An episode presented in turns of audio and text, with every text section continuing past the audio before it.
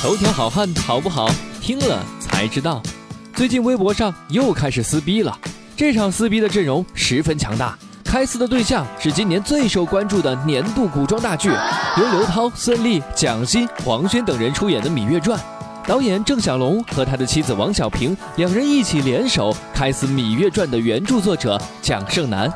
先和大家来科普一下这几个撕逼的关键人物的背景吧。导演郑晓龙这个名字在中国的电视圈是极具地位的。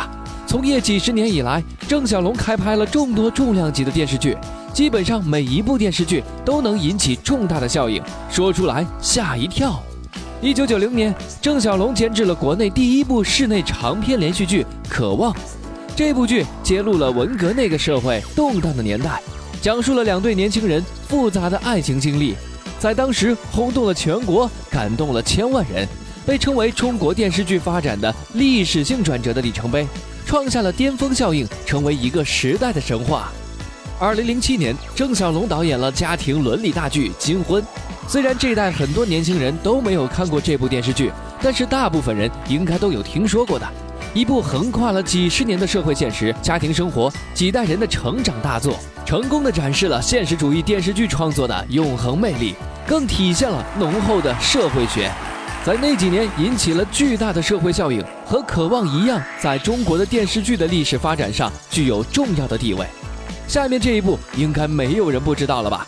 二零一一年，郑晓龙导演了《后宫甄嬛传》，轰动一时。这部几十集的古装历史大剧，从收视率、奖项再到社会影响，都是近十年里的空前成功。除了女主角孙俪一下子红遍中国，稳坐如今电视圈一姐的位置以外，让郑晓龙这个名字家喻户晓，人人对他的作品都有了期待。不仅如此，《甄嬛传》在日本、韩国等等风靡了整个亚洲之后，还被美国引进，并获得了数万人的超高评分，甚至超过了《卧虎藏龙》。当时某日报还批评《甄嬛传》最后好人变成了坏人，邪恶战胜了善良这种价值观不可取等等，要坚持玛丽苏圣母路线不动摇。在这里，头条哥只能表示，呵呵。在《甄嬛传》之后，郑晓龙又和周迅合作了电视剧《红高粱》，也是一部曲折的历史大作。多年未出演电视剧的周迅，愣是冲着郑晓龙的面子去参演了这部剧。最后就是今天要说的这部《芈月传》了。这部剧由孙俪、方中信、刘涛、马苏等人主演，长达九十集的历史剧作，也是郑晓龙至今为止阵容跨度最大的一部作品，也是继《甄嬛传》之后郑晓龙导演的第二部古装历史大剧了。网上对他的期待值可以说是空前的高。然而，就在《芈月传》开播前不到一个月，《芈月传》的原著作者蒋胜男却在微博上一直控诉导演郑晓龙以及他的妻子王小平。我们来看看蒋胜男在微博上是怎么说的吧。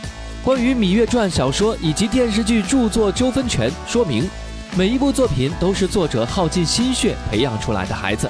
正如我在《芈月传》中的台词一样，我宁可选择直道而行。我希望置身于阳光下，哪怕烧灼的浑身是伤，也不愿意为了利益在阴影里去隐藏真我，扭曲心智。关于蒋胜男的这一控诉，因为太长了，所以头条哥在这里就给大家精简一下他在文中提到的几个关键点。第一，这部小说是蒋胜男2008年构思，2009年在网上发布。2012年，郑晓龙的制片人曹平联系蒋胜男改编成电视剧。在后来签约的过程中，郑晓龙一方对蒋胜男小说的发布进行约束，一拖再拖，最终到了2015年才发布。第二。蒋胜男自二零一二年开始为电视剧的剧本改编，一直到二零一四年交出了五十三集的所有剧本，并且由他独立完成。在所有稿件审核通过后，并无修改要求，并且支付了相关的费用。第三，在二零一四年交完所有稿件之后，《芈月传》的官方宣传海报后面多出了一个编剧王小平。蒋胜男很是惊讶，之后与剧组交涉，得出王小平女士身份特殊。也就是导演郑晓龙的妻子，并且没有注明由小说改编。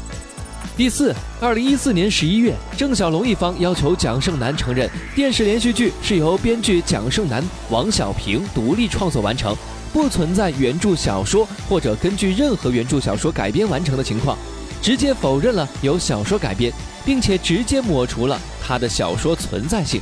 这也是激起作者蒋胜男微博控诉的最主要的原因吧。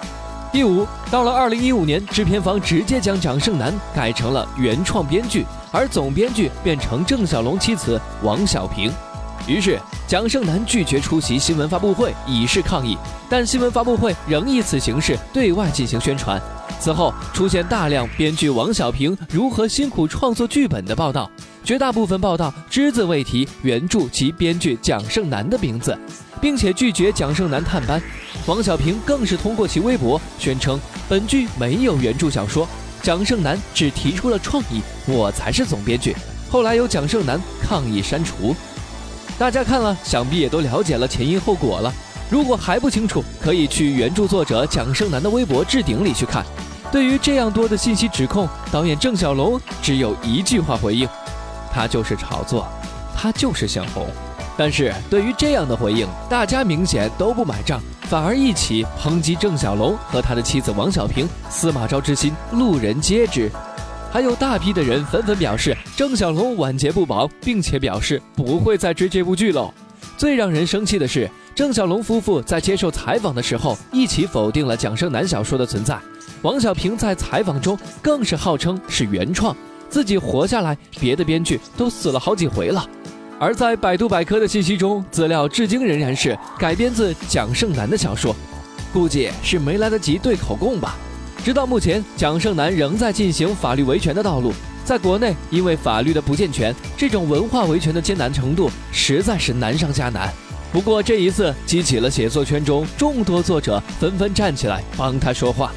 最后，头条哥还是希望蒋胜男和郑小龙这一场纠纷能够得到完善的解决，被侵权的能够得到自己应得的，侵犯别人的会受到应有的惩罚。那么，对于这场维权撕逼，你们是怎么看呢？还有。你们会去追《芈月传》吗？